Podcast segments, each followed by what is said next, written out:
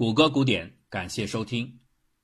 一九六九年七月二十一日，UTC 时间两点五十六分，在一个局促的空间内，一名身形矫健的宇航员正从台阶上移动身体，把双脚踏在一片陌生的尘土之上。这个男人随即轻声地通过对讲机说出了一句家喻户晓的名言：“这是一个人的一小步，却是人类的一大步。”现在你一定知道，他的名字叫做尼尔·阿姆斯特朗，人类第一名登月宇航员，而他所执行的正是铭刻史册的阿波罗十一号载人登月任务。在离开登陆器的瞬间，阿姆斯特朗顺手拍摄了一张里程碑式的月面照片，从中你可以看到满是小坑的荒凉月表，还有闪耀着太阳反光的登陆器的支脚。可是，等等。如果认真观察的话，在这张照片登陆器下方的月球表面上，竟然清晰地躺放着一个神秘的白色口袋。这个突兀存在的东东究竟会是什么呢？说出来有些令人难以相信。这是任务小组的垃圾袋，里面装满了各种人类生活的废弃物，尤其可能还有宇航员们的尿布和排便口袋。月球和登陆器上没有卫生间，有时长达数天的任务要求人们必须在随身穿戴的装置上收集大小便。这听起来很恶心，但是实际上这比听起来更加恶心，而且是非常繁琐的操作。但是又有什么办法呢？尿布倒还算简单，便便只能用一种紧贴着屁股的塑料软袋加以收集，完成之后拉上封条。就和其他垃圾一起丢进那个白色密封的口袋。等会儿，这些人为什么不讲究环保呢？应该把废弃物带离月球才对呀。实际上，在阿波罗登月的时代，所有的登陆行动当中，升降的重量都是千谋万算的，这被称作重度工程化任务。就在阿波罗十一号降落的过程里，阿姆斯特朗曾因为发觉着陆地点有风险。还手动进行了姿态调整，这多浪费的二十秒燃料，他们都不得不想方设法在后续操作当中找补回来。可以说，任何的多一刻的负载都是要被考虑在内的。登陆器实在没有额外的燃料把这些便便带回地球，所以你才会看见那张照片里清晰可见的白色口袋，它的样子像极了孙悟空赴蟠桃宴之后。狂吃一顿，再把剩余的珍馐美味一股脑的装进的那个乾坤袋。阿波罗系列任务并不只有一次登月行动，所以这样的乾坤袋也不止一个。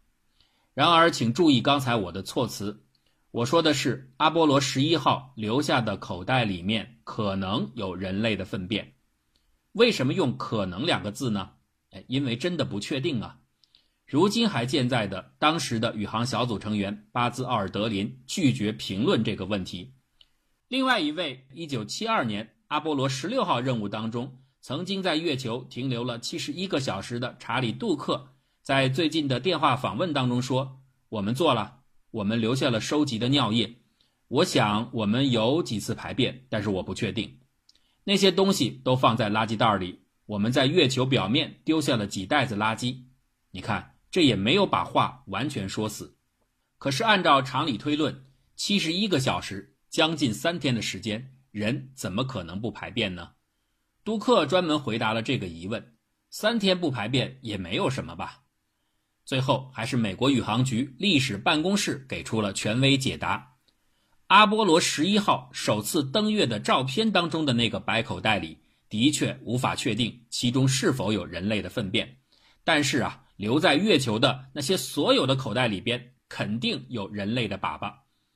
杜克对此解释说，他们当时认为强烈的日光照射足以把所有的这些废弃垃圾彻底的生化消毒，根本没有人在意这些东西会引发什么后续的问题。然而，五十年前那些无从安放的臭臭们，即将在半个世纪之后制造一场月球上的安史之乱。岁月静好，纯属文青。月球上是绝对的宁静，但是那个地方真的好吗？由于缺乏地质活动和大气运动，五十年前阿姆斯特朗的脚印，如今还清晰地留在原地，没有什么改变。这样的绝对寂静，倒是的确提醒着科研人员，有一群可能的潜在受益者，那就是月面上静静躺着的那些口袋，粪便当中带有大量的微生物。五十年后，那些当年也曾热气腾腾的新鲜粪青们，如今可有改变？或者用更卑微的要求来讲，那些小生命依然还活着吗？这是一个原先的航天工程师们从来未曾预料过的问题，也不是遗留垃圾袋于月球之上时的既定目标和设想。可是半个世纪之后，人们却突然意识到，这些口袋里的微生物或许是人类的宝贝，它们不仅能帮助我们搞清楚微生物对环境的适应能力有多么强，即便所有的生物早已死去，那也有助于查看生命在极端环境下。究竟发生了怎样的改变和进化？无需赘言，这些知识的收获对于我们前往火星或者更深远的外太空来说是多么的重要。那接下来的问题就是：这些口袋里的粪便当中的小东西还可能存活吗？其实，人们早就想到要在太空极端条件下测试微生物的存活能力。在阿波罗十六号的飞行任务中。宇航员就携带了九种微生物样本，使其直接暴露在太空环境中。结果任务结束后发现，它们中的大部分依然存活。只是啊，几天的持续时间和五十年的连续残酷的测试是不可同日而语的。首先要搞清楚的是，人类排泄物里有多少微生物？这个比例可能超出你的想象。以质量来计。粪便当中接近百分之五十的组分是各类细菌和真菌，剩下的是约百分之二十五的碳水化合物、百分之十五的蛋白质和百分之十的脂肪。如果当初没有使用密封的口袋来装这些垃圾的话，那今天也就无需操心它们的存活问题了，因为微生物的生命延续依赖于水分，而月面上不存在这样的前提。可是，让问题变得复杂和有趣的情况就是，它们的确被放在了隔绝外界的塑料袋当中。这个小小的密闭环境有可能提供一个微型的生命保障系统吗？初看起来，在岁月静好的月球，密封塑料袋不会受到任何外力的干扰。然而，不要忘记，月球的昼夜温差极大，从零下一百七十三度到超过零上一百度。剧烈的温度交替改变会不会产生某种机械作用，使得塑料口袋泄漏，不得而知。佛罗里达大学的安德鲁·舒尔格是研究太空生命的专家。最近，他和同事合作建立了一个专用模型，分析微生物在月球存活下来的可行性。在提到那些塑料袋时，他指出，即使塑料袋保持封闭。但其在日照条件下的内部温度能够上升到多高，仍是不清楚的。如果超过了摄氏一百度，细菌也只可能在月球上存活几天或几周。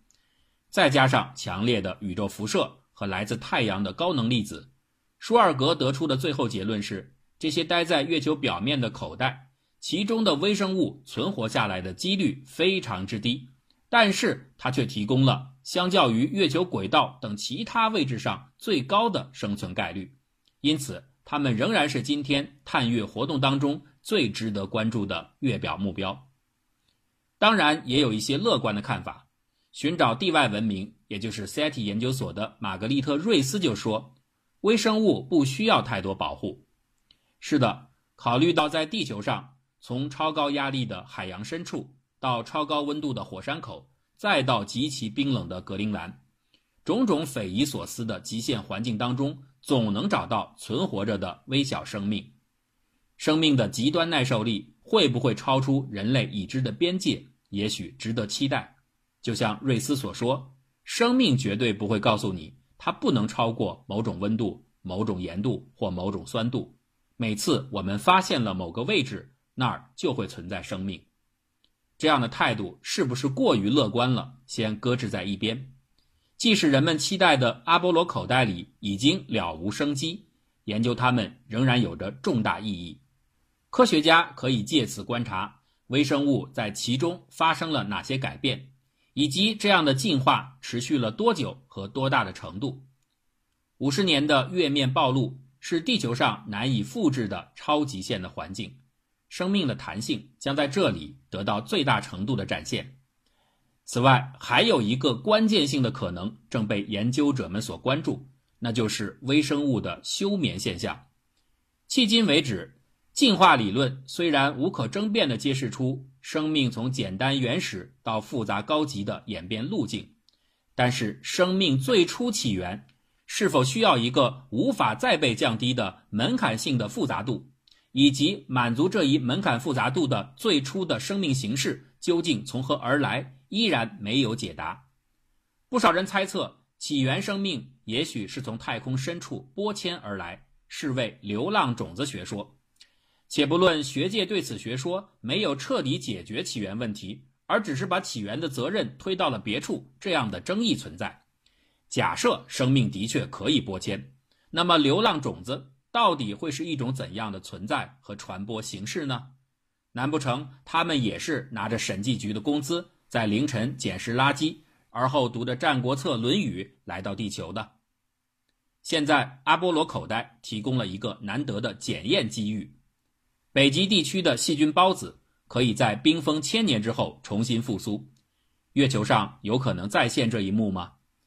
行星研究科学家菲欧麦斯格在 Twitter 上说了一句话：“简单的生命能够像电磁波一样穿越空间自主传播，还是必须等待千万年，直到某种技术文明打造出飞船之后才能离开？”这是当我们重返月球时需要回答的。众多重要的科学问题中的一个。假如这个机制能够得到某种验证，那么人类的祖先来自于某块遥远而未知的尿布就变得不再是完全的不可能。有一个笑话曾经这样说：地球上的人们一直在争论美国人到底有没有登月，有没有把美国的国旗插在月球上。中国宇航局决定派出登月小组实地查看。如果没有发现星条旗，就对外宣布美国人撒谎；如果真的发现星条旗，就偷偷把它拔掉，然后宣布美国人撒谎。现在，美国副总统已经宣布，NASA 要争取尽快的重返月球，并且看起来这些阿波罗垃圾袋可能成为其重要的回收目标。那其他的国家要不要抢先一步登陆月球，争夺这些屎袋呢？反正这也不违反国际法。就算这样的建议听起来像是在开玩笑，那说一个不是玩笑的话：月球北极陨石坑当中藏有大约五到六亿吨水冰，这是目前人类要探索火星或其他太空目标时唯一被发现的可以用作中继资源的具有现实可开发性的太空水库，其重要性不言而喻。五亿吨的储量可不算多，也就相当于四分之一个密云水库。现在的联合国外层空间条约尽管规定月球不属于某个国家单独拥有，但是对于月球上的资源开采却并未禁止。实际的原则极有可能是先到先得，所以在激烈竞争的时代，时间上的耽搁将意味着一连串先机的失去。月球上的固态水和阿波罗垃圾袋都是一样。这正好印证了中国祖先留下的一句文言文：“运气不好，拉屎也赶不上热乎的。”